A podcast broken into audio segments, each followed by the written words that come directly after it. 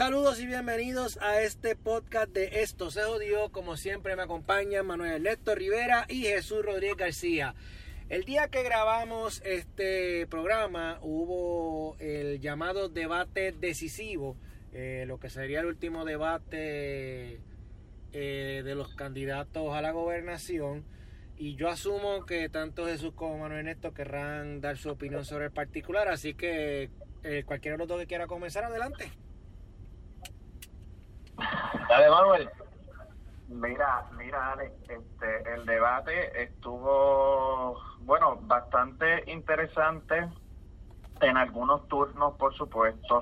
Eh, también tuvo sus desaciertos, sobre todo con uno de los moderadores, Rubén Sánchez, que lamentablemente, como siempre, ha querido ceder la noticia en lugar de, de, de permitir que los eh, candidatos presenten sus propuestas, sus ideas o contesten alguna pregunta. Eh, y me parece que eso pues deslució un tanto el debate, eh, pero más allá de eso, como siempre, pues Juan Dalmao, Alexandra Lúgaro, Eliezer Molina, pues tuvieron una participación loable, sobre todo en lo que tiene que ver con el tema de la corrupción, cosa que lamentablemente para los dos candidatos de partidos de alegada mayoría, eh, eh, Charlie Delgado y Pedro Pierluisi, pues es un tema muy escabroso porque ambos tienen eh, corrupción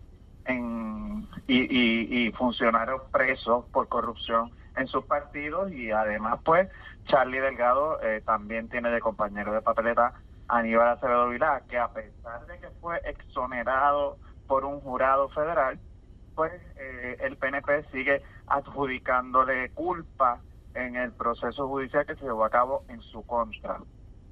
Eh, el otro tema que fue bastante bueno fue el de estatus. Eh, donde me parece que una de las preguntas clave las hizo Eliezer Molina a Pedro Pierluisi precisamente señalándole que bajo un estado Puerto Rico no podría atraer a la isla a los millonarios de la ley 22 que fue aprobada bajo el gobierno de Luis Fortuño y que es aprobada por Pedro Pierluisi para seguir trayendo inversionistas. Esa ley no sería posible si Puerto Rico fuera Estado y Pierluisi nunca contestó la pregunta.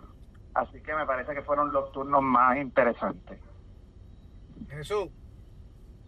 Mira, coincido con el compañero Manuel Ernesto en que el diablo, ¿cómo llamarlo? Ah, animador, moderador, presentador, eh, eh, no sé cómo llamarlo, payaso o no sé, realmente no tengo lugar donde ubicar a un payolero principal de la noticia como Rubén Sánchez. Eh, siempre quiere ser el show eh, y preguntando tonterías y estupideces.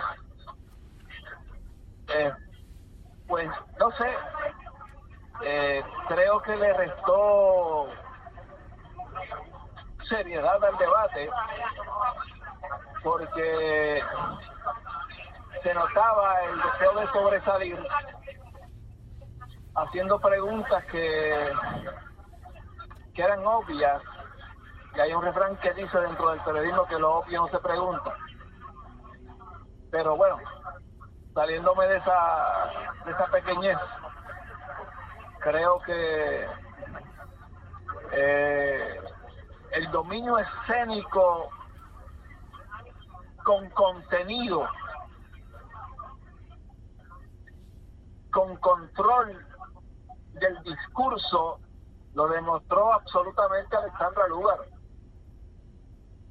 Eliezer Molina estuvo muy bien con el planteamiento que le hace a Pierluisi, que relató el compañero Manuel Ernesto hace unos minutos, y calmado como siempre. O sea, yo creo que aquí el país no tiene otra cosa que hacer. O sea, aquí el PNP y el PPD solo tienen que imputarse y defenderse de corrupción.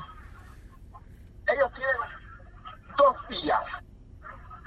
Me defiendo de la corrupción e imputo corrupción. Estas son las dos vías que abrazan, que entrelazan a esos dos hermanos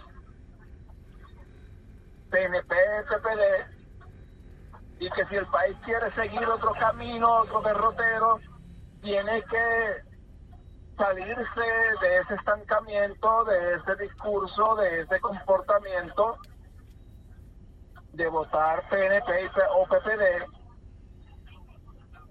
y que confíen que cualquier cualquier voto que brinde al PIB Alexandra Lúgaro Movimiento Victoria Ciudadana o al candidato independiente de Ser Molina y podría decir hasta el proyecto Dignidad es un voto valioso, importante y, y inteligente porque hoy escuché a el doctor Vázquez decir que trataría con respeto y dignidad al turismo homosexual, al turismo que llegue a la isla que no es heterosexual. Y yo creo que eso es una señal de que él sabe que los homosexuales merecen un respeto que me, tienen el derecho a existir y a vivir libremente como cualquier otro ser humano del planeta, independientemente a quién carajo le dé su cuerpo. Independientemente a quién carajo le quieran dar su cuerpo.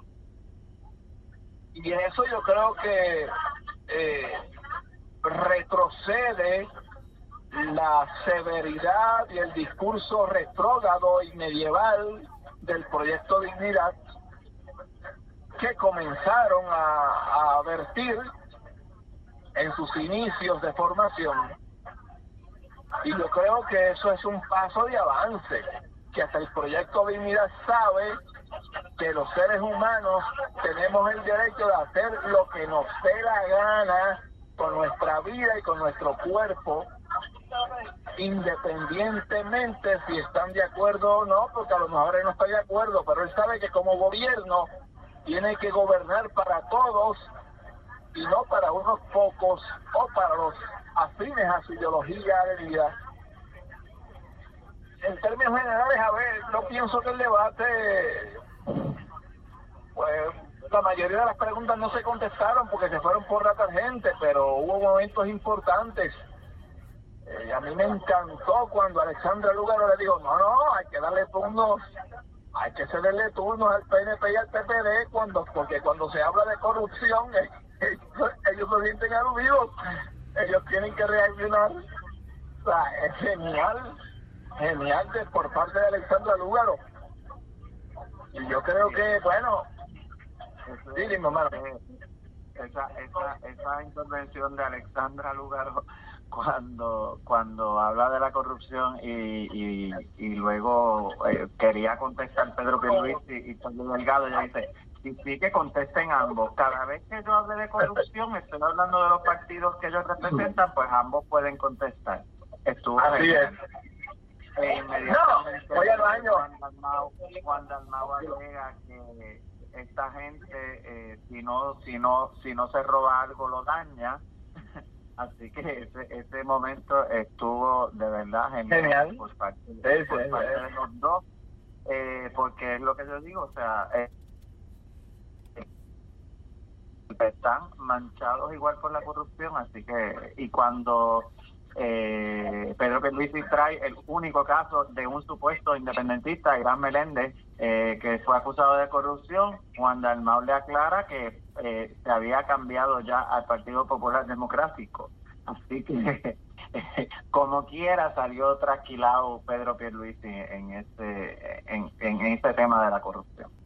Pasando a otro tema, esto a mí me pareció Digo, aunque, aunque yo hubiese preferido que, que ya comenzara el proceso de abrir las escuelas, aunque evidentemente no están preparadas las escuelas porque las escuelas no han hecho nada y, y esperando por el Departamento de Educación pues llegará el 2050 y no abren las putas escuelas.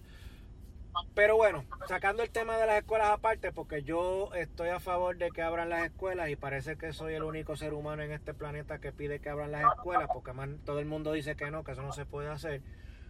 Y, pa, y los que lo hacemos, pues pertenecemos a los grandes intereses. Perdóname, perdóname, perdóname, perdóname, somos dos. No, no, no, lo que, pasa es que, lo, lo, que pasa es que me, me acordaba que Alexandra Lugaro decía en el debate que los grandes intereses son los que piden que abran las escuelas y como tú pues, eres de, de los intereses de Lugaro, pues por eso no te incluí. Esto, pero yo sí. Yo, yo soy de los grandes yo, yo soy de los grandes intereses de yo soy de los grandes intereses que Lugaro dice que quiere que abran las escuelas, parece. Pero nada, sacando el tema de la escuela, no voy a hablar del asunto. Lo que lo que aquí quería era opinar que me parece acertado que en este momento histórico en que se estaba planteando seguir abriendo poco a poco para regresar a la normalidad, que aunque los sectores económicos pre pretendían una apertura mucho más amplia, la gobernadora lo que hizo fue que abrió un chipito. Y a mí me parece que aunque es incómodo el asunto de una apertura de chipito a chipito, es mejor porque si tú vas de extremo a extremo, o sea, cierras total, o abres total, es un problema. Así que me parece que esa apertura poquito a poco, aunque fue un 5%, o sea, poco a poco ir flexibilizando la apertura, me parece que era lo correcto, aunque mucha gente no le gustó. ¿Ustedes coinciden conmigo o estoy equivocado totalmente en mi apreciación? En un principio suena bien lo que dice, pero si vamos a la profundidad, pues eh, se puede diferir de ti bastante. Porque primero, eh, yo pienso que las escuelas nunca debieron haberse cerrado desde marzo porque eh, se decía que el llamado COVID-19 no afectaba a los jóvenes, a los niños. Eh, mira, yo tengo que decir que aquí la epidemia o la pandemia no es de enfermos, es de positivos. No hay tal epidemia, no hay tal pandemia. porque Bueno, lo que hay es una epidemia o pandemia de positivos, pero si traduces eso a enfermos, es un ínfimo por ciento. De hecho, aquí hay 30, aquí van por 30 y pico mil casos positivos, sumando todos los casos desde marzo, cuando ya esa gente, muchos de ellos superaron la enfermedad y se sanaron y ya son negativos, pero lo siguen contando como positivos porque hay que meterle miedo a la gente. Hay que meterle miedo y terror a la gente. Y aquí hay casi 400 casos hospitalizados, de 30 y pico mil casos positivos, hay solo 370 y pico casos de hospitalizaciones. Lo, el resto, o muchos de ellos, son síntomas pendejos, así como algún moquito, catarro, qué sé yo, qué carajo. Y el, y, el gran por ciento, prácticamente el ochenta y pico por ciento, es asintomático totalmente, o sea que no tienen síntomas y si no tienen síntomas no están, no están enfermos para nada. Lo que les quiero decir es que aquí el caos es psicológico. Aquí le están diciendo a la gente, cuídense, pónganse la mascarilla, porque hay 30 mil casos positivos. Bueno, habrán 30 y pico mil casos positivos sumados desde marzo pero esos casos positivos, ya muchos de ellos ya no tienen nada que ver con el jodido virus. Y entonces siguen metiéndole miedo a la gente. Y de esos casos positivos, la mayoría nunca sintió un carajo de síntomas. Aquí hay que abrir el país completo, de rabo a cabo. ¿Por qué? Porque si la gente no se muere del pendejo virus ese que mata cero el mata solo el punto ciento de la población a nivel mundial, van a matar a la gente de hambre y de miseria, porque se siguen cerrando negocios, comercios, plazas de trabajo, que sigue empobreciendo a la población a consecuencia del virus. Y ese es el mayor efecto del virus. No es que la gente se muere enferma, es que la gente pierde sus empleos. Que la gente pierda su fuente de ingresos, se cree pobreza.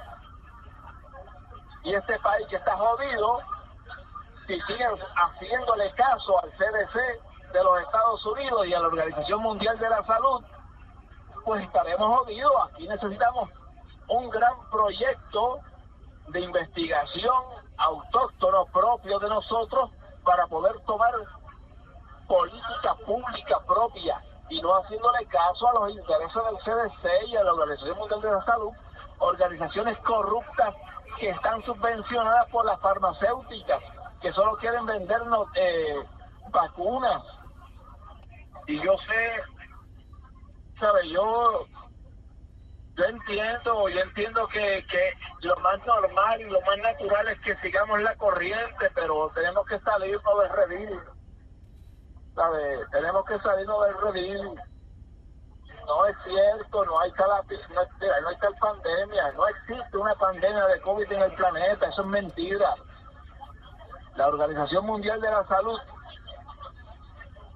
cambió la definición de pandemia. Antes, una pandemia era cuando una gran cantidad de seres humanos alrededor de todo el planeta se contagiaba de una enfermedad de buenas a primeras, ahora para este virus era si se regaba en diferentes partes del planeta, independientemente fueran tres o cuatro o cinco o diez,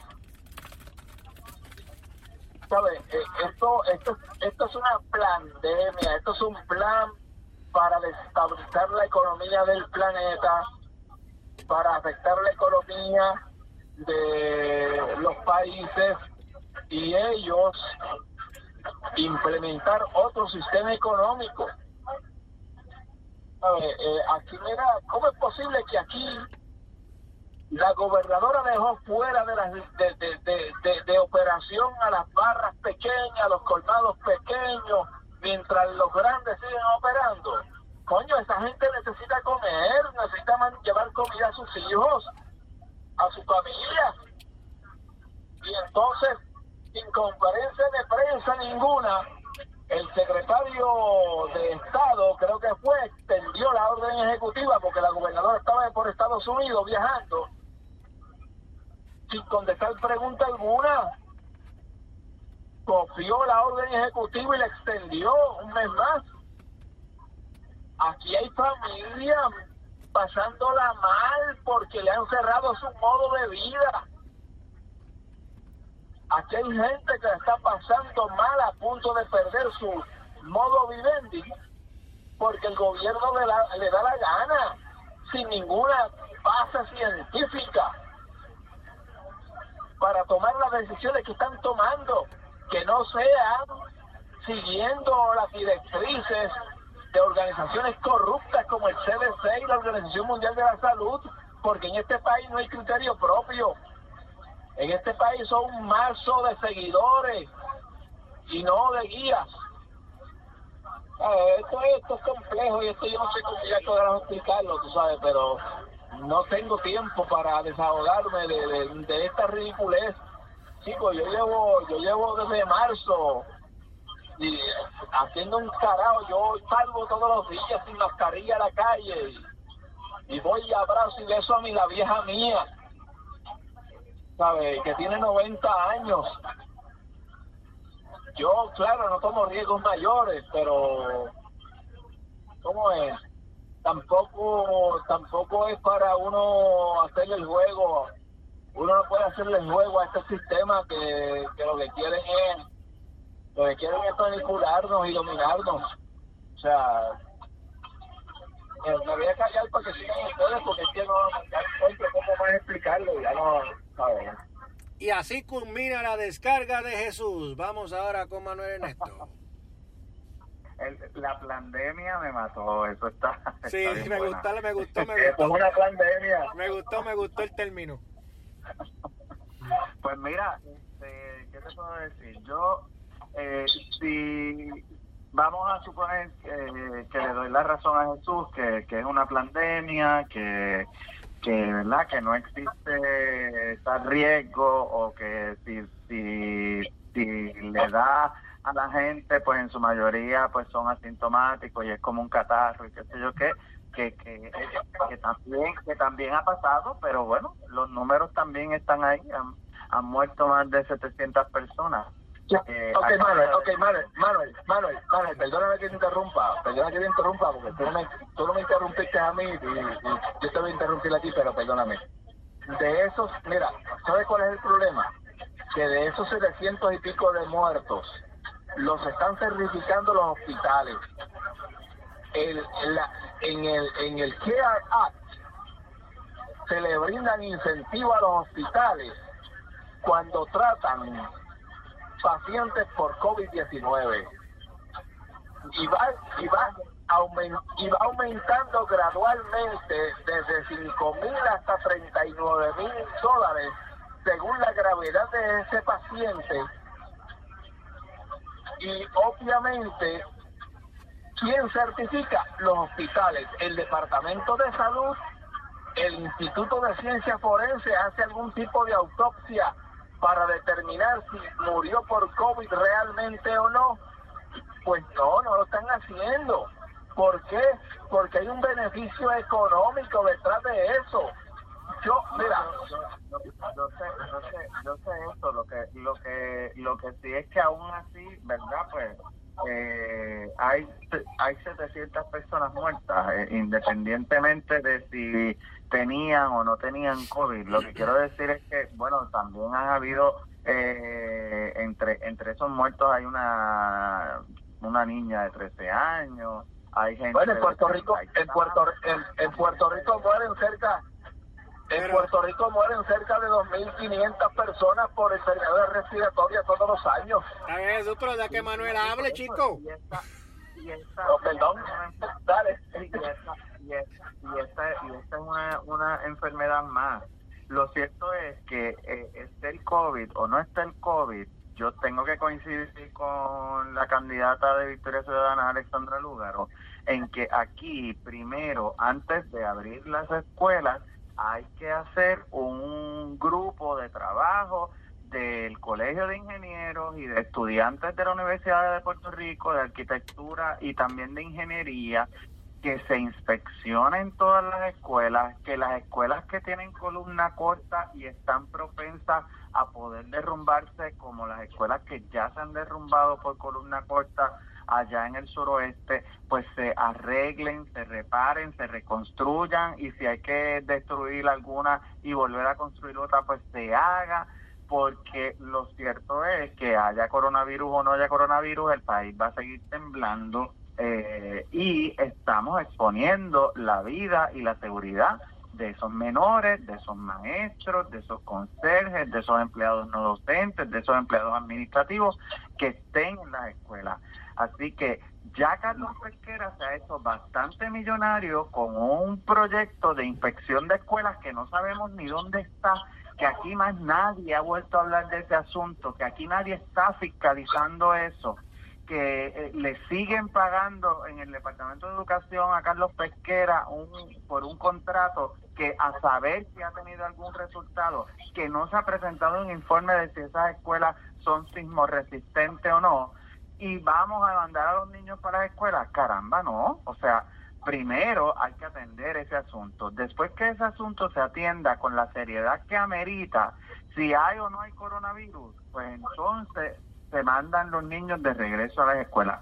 Porque estaría mega cabrón que este país, por eh, complacer a quien sea, así sea Ale Fernández, abran las escuelas y envíen los niños a la escuela y aquí hay un terremoto y en medio de, una hora de clase la escuela se derrumbe y mueran un montón de personas, sobre todo niños. Yo creo, Yo creo que es más peligro, hay más peligro que mueren por el terremoto que por el COVID.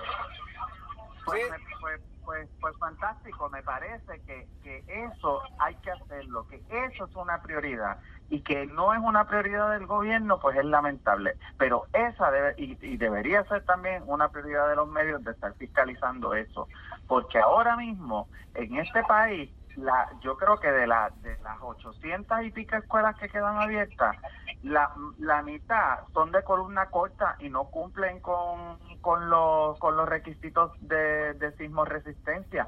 Y hay escuelas del siglo XXI que se hicieron bajo Fortuño que tampoco cumplen con esos requisitos.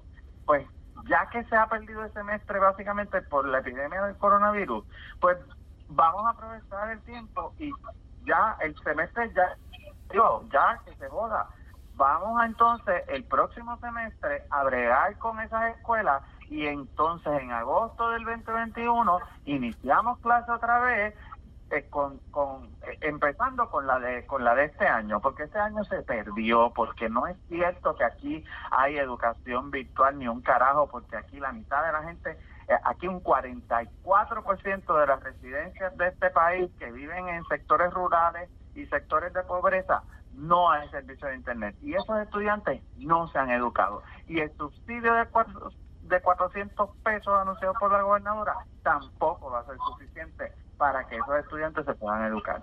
Así que hay que empezar de cero hay que visitar todas esas escuelas asegurarse que esas escuelas de verdad están aptas para recibir a los maestros y a los estudiantes y a toda la comunidad escolar y entonces comenzamos las clases bueno, déjame, déjame, Tú no- déjame, no déjame- de déjame reacción. decir- no, pero ta- ta- de- tu turno de reacción después de yo. Porque que está, eh, eh, ahora digo yo, me siento aludido como dijo Pierluisi. como, como en el debate como en el Como debate, dijo Pierluisi. Me, como me, me mencionaron, me mencionaron, me, me siento aludido, así que me toca a mí. Mm, Ok, perfecto. Vamos- corrupción, habla. Hablaron de corrupción. Vamos a, vamos, vamos a partir de la premisa de lo que dice Manuel, perfecto. En lo que, en lo que el gobierno come mierda haciendo eso que dice Manuel, pues que dejen abrir las escuelas privadas que ya están funcionales, que ya eh, tienen sus planes y sus protocolos, y que las escuelas privadas empiecen, y que el gobierno siga comiendo mierda. Y partiendo de la premisa que dice Manuel Ernesto de que se puede haber un terremoto y que se caiga una escuela, bueno, las construcciones en Puerto Rico no son muy buenas, así que si, el- si hay un terremoto y estás cogiendo clases virtuales en tu casa, igual te puedes morir porque se te cae la casa encima, igual te puede morir el maestro porque las construcciones están jodidas y la casa del maestro es una mierda y se le cayó encima. Así que o te mueres en tu casa por un terremoto porque las columnas de tu casa son una mierda, o te mueres en la escuela, o te mueres por COVID, o te mueres por lo que sea. Que abran las putas escuelas privadas y que la gente y que y que los que hicieron el trabajo que tienen que hacer que los dejen hacerlo y que si el gobierno quiere seguir comiendo mierda con, con no abrir las escuelas porque no pueden o porque los maestros están en la casa echando pelo en la crica y en los huevos pues que se queden en la casa haciéndolo yo digo las escuelas privadas que, que a mí me importa un mira honestamente me importa un carajo si las si las escuelas públicas abren o no a mí mi preocupación son las escuelas privadas. Mi, hija está en una escuela privada que se preparó para abrir y dar clases presenciales. Así que si el gobierno quiere seguir comiendo mierda, que comen toda la mierda que quieran. Total. Yo lo único que digo es que yo pago por dos educaciones, la pública que no uso y la privada. Y, pa- y, y ningún candidato de mierda de estos que estuvo en un jodido debate hoy habló de mis problemas. Yo pago por dos educaciones y recibo una. Yo pago por dos seguridades y recibo una, porque yo tengo que pagar por un, un- una- un, sistema de control de acceso por mi, mi- mi- mi vivienda y tengo que pagar por la policía de Puerto Rico que no sirve para un carajo. Ninguno de estos pendejos habla de, la- de las necesidades mías. Por eso, cuando ustedes estaban hablando del fantástico debate y lo lindo que hicieron los candidatos, yo guardé silencio, porque saben que yo me convencí más que nunca que me prefiero comer el mojón que me dijo Jesús la otra vez que votar por alguno de estos imbéciles que ninguno habla mi idioma. He dicho, dale Jesús. Ojo, ojo, ojo, que también hay colegios privados y lo ha dicho este Molinelli, el geomorfólogo, que también hay muchos colegios privados que están construidos también eh, bajo el, bajo el mismo El concepto mismo modelo. Pues que resuelvan el problema, que se muden, que hagan lo que sea. El que está preparado y lo puede probar porque eso es probable, bastante que pagan los padres por la, por las cuotas de mantenimiento y por 20 mierdas de, los colegios privados. Pues si los colegios privados pagan por 20 mierdas y no usan los chavos bien, pues entonces usted coja a su muchacho y múdelo por una escuela que usa los chavos bien. Esa es la ventaja de la escuela privada. En la escuela pública te tienes que meter por el culo lo que te manden en la escuela pública porque es pública. Pero en mi caso, yo estoy hablando de la escuela privada, que es lo que a mí me interesa. a mí la escuela pública que se vayan. Mira, que de verdad que si quieren seguir comiendo mierda, que coman mierda. A mí no me importa. De verdad, en serio no me importa. en la escuela privada también le meten la misma mierda, porque si los tienes en la escuela de Wanda Rolón, te meten la mierda. Sí, pero que mi hija no está en la escuela, pero que mi hija no está en la escuela de Wanda Rolón, mi hija está, mi no está ahí. Si lo tienes, si lo tienes en un colegio católico, te meten la misma mierda. Está bien, Manuel Neto, pero es una decisión mía. Mis hijos, de, mi, la mía, mira. Gabriel, de que el ángel Gabriel bajo del cielo y María. Pues perfecto, pero es una decisión mía. Yo le yo yo pago. Si yo pago, pues si yo pues si yo pago por esa mierda, pues derecho mío. O sea, ahora digo yo, que, ¿a quién carajo le importa? que ¿A quién le importa dónde yo meta a mis hijos a que, y se eduquen? Adiós, carajo. Pero eso es problema mío. Es problema mío. lo que estoy es que como tú estás generalizando que en la escuela pública le meten mierda a los estudiantes. No, no, no, pues, es que están comiendo mierda. Yo no dije lo mismo. No, no, no. En la escuela privada de, en la escuela privada de tu elección, que es tu elección, también le meten mierda. No, no, no, Manuel. Manuel, Manuel, yo dije que en la escuela pública están comiendo mierda con lo de abrir las escuelas. Yo no dije que, que le meten mierda, pues si yo salí de la yo me, yo me, yo estudié en escuela pública, pues por Dios, por Dios, pero precisamente porque estudié en escuela pública, mi hija está en una escuela privada, porque yo sé que la educación que yo recibí, por las situaciones que pasaron en la escuela pública donde yo estudié, pues no necesariamente cumple con mis expectativas, mucho menos en la zona metropolitana. Yo sé que la escuela pública donde yo estudié en Yabucoa era muy buena y los maestros eran muy comprometidos. Y obviamente mi papá, cada vez que yo metía las patas o hacía cualquier cosa, mi papá a los dos minutos estaba en el salón de clase y me llevaba por las orejas donde el maestro. Eso yo lo sé. Y los maestros eran parte de la comunidad y estaban pendientes a mí. Eso no necesariamente es el mismo, la misma situación en donde yo me encuentro ahora. Pero yo no dije que la escuela pública da mierda, yo dije que están comiendo mierda. Y eso lo sabes, lo sabes tú y lo sabes Jesús, que los otros días estaba hablando de los problemas de una maestra para poder dar clases. Eh, no, no, no, este, estoy de acuerdo contigo, o sea, mm. El Departamento de Educación hace sus relaciones públicas eh, vendiendo mierda. ¿Eh? O sea, eh, aquí le han dicho al país, le vamos a pagar interés a los maestros y a los estudiantes, le vamos a dar 400 dólares eh, al año para que paguen su interés. Mierda, lo que están dándole es un subsidio. Y el que no tenga internet todavía porque no lo puede pagar, se, compromete con una cuenta mensual de, 30, de, de, de casi 50 o 60 dólares mensuales donde el departamento solo le va a pagar con esos 400 dólares 100 casi de, de instalación que le van a cobrar. Digo, y esto lo estoy diciendo porque yo hablé con una de esas compañías. No estoy disparando de la baqueta. Yo llamé a una de esas compañías y me dijeron que me cobraban, yo haciéndome pasar como maestro, 90 y pico dólares por instalación. Y ahí te fueron 100 dólares. Ya te jodiste. O sea, que me quedan más que 300.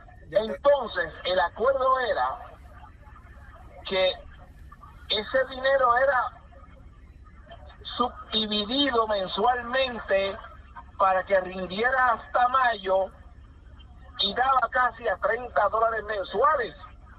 O sea, me vienes a decir a mí que es un beneficio para el maestro que no puede pagar una cuenta de banda ancha para internet de 50 o 60 dólares, que el Departamento de Educación le va a dar 30 dólares mensuales para que ellos paguen el resto.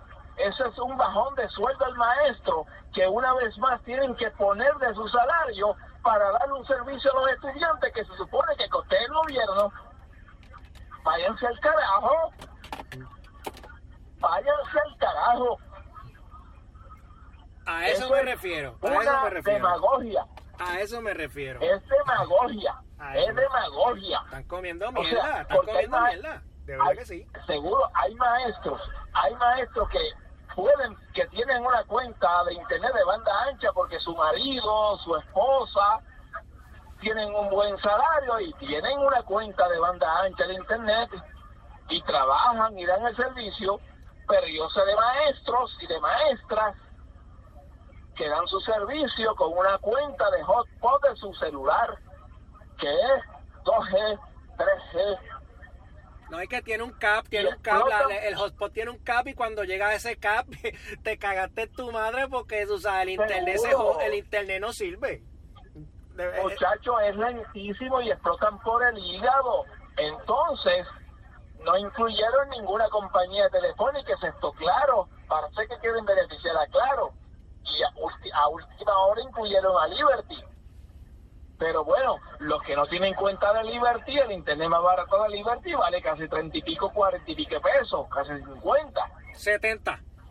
Entonces, si yo quiero, si yo soy maestro, no tengo una cuenta de internet, un servicio de internet de banda ancha, y quiero acogerme a ese supuesto beneficio del Departamento de Educación, pues me suscribo a una cuenta de, de- de internet de banda ancha, el departamento me paga 30 dólares y el resto lo tengo que pagar yo. Me están bajando el sueldo, me están, me están obligando a incurrir en un gasto adicional de un sueldo ya comprometido. O sea, váyanse al carajo. No quieren cogerle pendejo a nadie. Hombre, no. Turno de rectificación de Manuel Ernesto.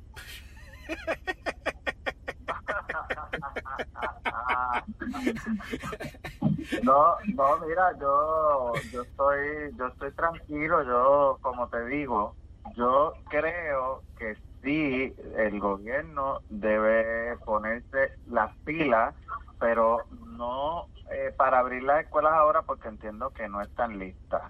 Eh, hasta que se haga ese ejercicio o esa corroboración de que son signos resistentes y que no se expone la comunidad a, a que si ocurre un terremoto de grandes proporciones, pues haya una tragedia de grandes proporciones en términos de pérdida de vida humana. Porque si bien es cierto que estando en tu casa cogiendo educación virtual eh, puede venir un terremoto igual y si tu casa pues no está eh, bien construida, pues también eh, esa persona puede morir o esa familia, pues estamos hablando de una menor cantidad de personas a la cantidad de gente que asiste a una escuela, ya sea una matrícula de, de, de 300 niños con una facultad de más de 50 personas entre entre entre maestros y, y- personal administrativo y personal no docente que eh, sería verdad Eh, muy lamentable que haya un terremoto y una escuela con esa cantidad de personas se venga al piso y toda esa gente muera. O sea no mm, definitivamente pues no es lo mismo. Eh, en ese sentido yo sí creo que deben hacer precisamente ese, esa corroboración, ese ejercicio y ponerle esas escuelas al día. De nuevo, porque ya la realidad es que ya perdimos el semestre, eh, no todos los niños tienen computadoras, todavía hay 150 mil niños sin computadoras admitidos por el propio Departamento de Educación. Así que esos niños seguramente no están estudiando porque se habla de los módulos y los módulos todavía tampoco se han terminado de imprimir y la imprenta no, que está por allá por Colombia no los ha entregado. Así que el semestre se perdió. Pues deberían estar aprovechándolo en poner esas escuelas al día estructuralmente para que si ocurre un terremoto grande, esas escuelas no colapsen y se pierdan vida. Oye, ya que tú traiste ese tema, Claro. y, y ya, ya- que ya que Manuel trae otra vez ese tema y con esto nos vamos. Usted, ustedes ustedes estarían de acuerdo porque es que yo yo no me imagino la, la reacción de, de algunos. Ustedes estarían de acuerdo con tirar a pérdida el semestre el año académico completo. O sea decir mira por todo lo que pasó en el eh, en, mitad de 2019 y este 2020 esto esto esto no se puede llamar un, un año académico. El estudiante que está en quinto grado vuelve a quinto grado no lo vamos a pasar a sexto ustedes ustedes estarían de acuerdo con eso y ustedes creen que el país lo aceptaría bueno, es que, es que, es que, es que ciertamente se perdió. En el suroeste, por ejemplo, con lo de los terremotos, eh, hubo estudiantes que no, no tuvieron clases porque nunca habilitaron las carpas. Hubo algunas escuelas que sí tuvieron clases, pero hubo otras que no.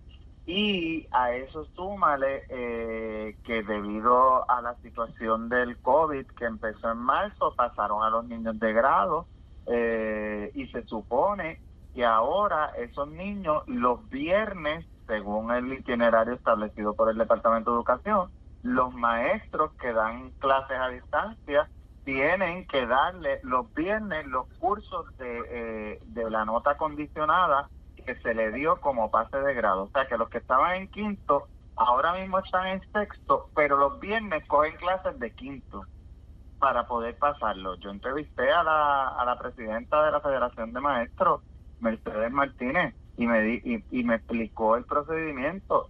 De lunes a jueves dan clase del semestre actual, incluyendo los niños que pasaron de grado con nota condicionada. Ah, pero los viernes tienes que dar la clase de ese otro, de ese otro grado.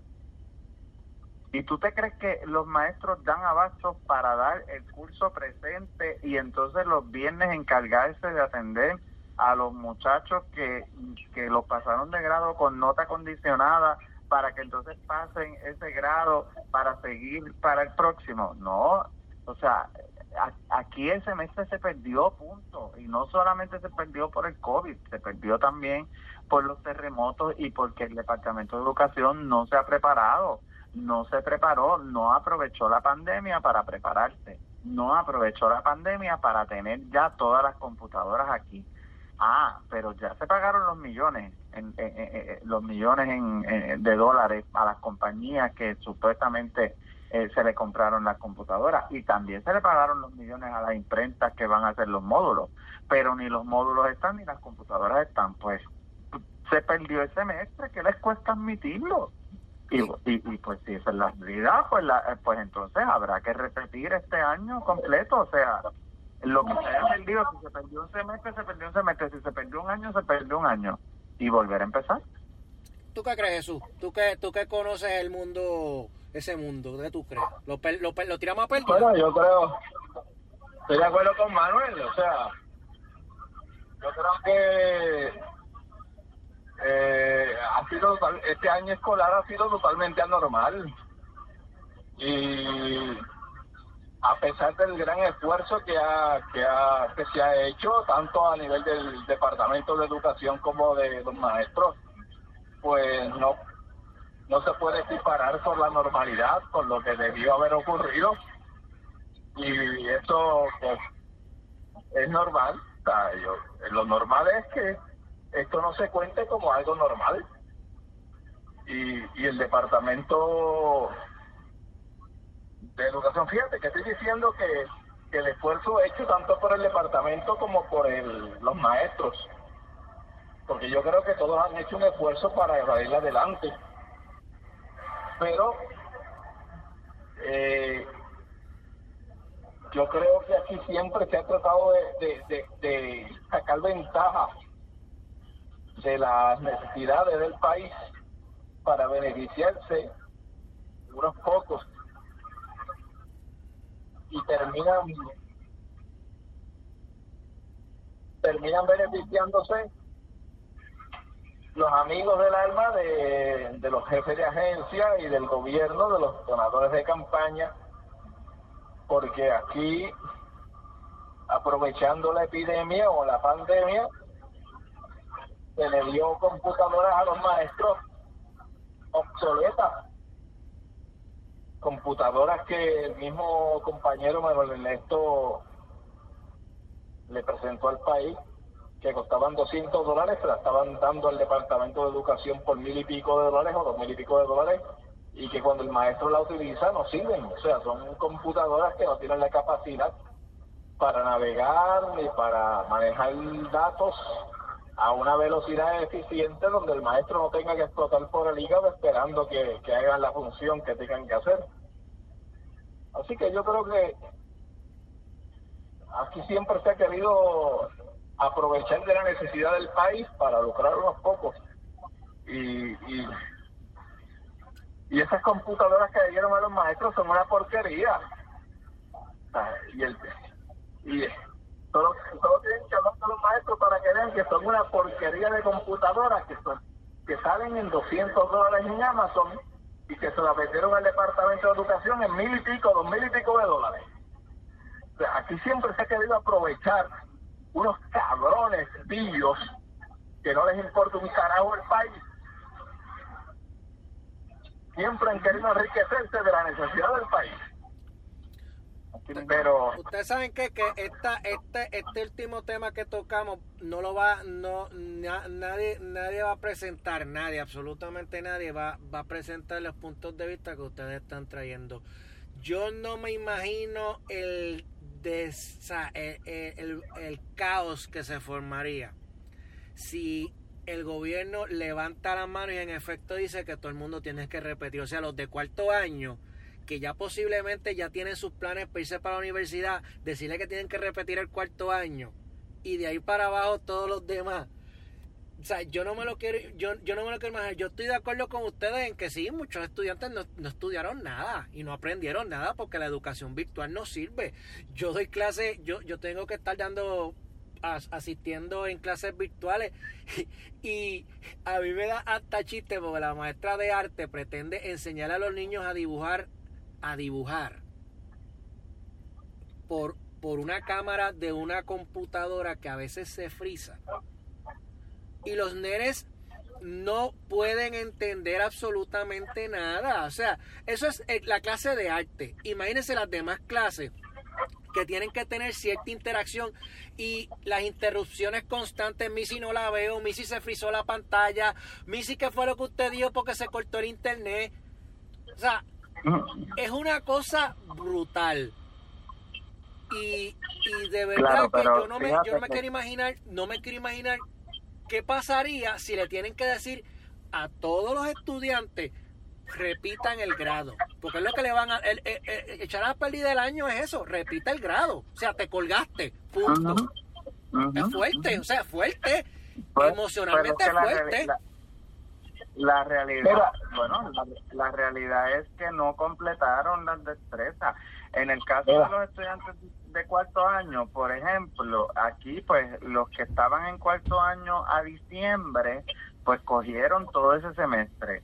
El próximo, por lo menos allá en el área suroeste, lo perdieron porque no pudieron estudiarlo, eh, ¿verdad? Las escuelas se, se, se derrumbaron.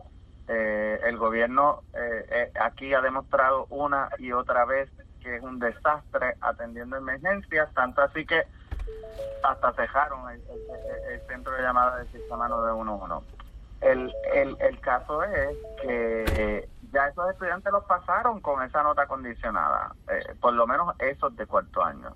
Y con los de cuarto año, pues igual se pueden hacer otros arreglos a través de exámenes libres o lo que sea, porque ya eh, cuarto año básicamente eh, es, un repaso de lo que ha sido toda la escuela superior desde, desde noveno grado hasta el cuarto año.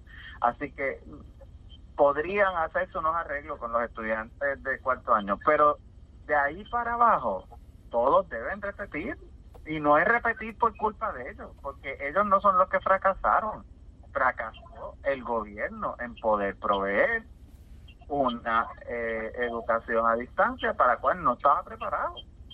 O sea, que no es culpa no es culpa de los estudiantes, no hay por qué hacer sentir mal a los estudiantes. Lo que hay es, es que hablarle al país con honestidad. El semestre lo perdí, no se pudo eh, llevar, a cabo. no son los culpables, somos nosotros, pero lamentablemente pues hay que hay que repetir el grado. ¿Y ya? Sí, pero para hablar con, con verdadera honestidad, no hay que culpar a los estudiantes. También hay que culpar a los padres, que hay un chorro de irresponsables que se, o sea, hacen todo lo posible por no asumir su responsabilidad y estudiar con los estudiantes, eh, cochear a los estudiantes, seguir, ¿verdad? apoyar a sus hijos en el proceso de aprendizaje virtual y, y le echen las cargas totalmente al gobierno, al Departamento de Educación y a los maestros. O sea, esto es una responsabilidad compartida. Esta mierda de epidemia le, nos ha afectado a todos y yo creo que todos debemos asumir nuestra responsabilidad. Y aquí hay padres que no han podido manejar el asunto de tener que, que darle tutorías o seguimiento al proceso educativo virtual en sus hogares a sus hijos. Y, ¿sabe?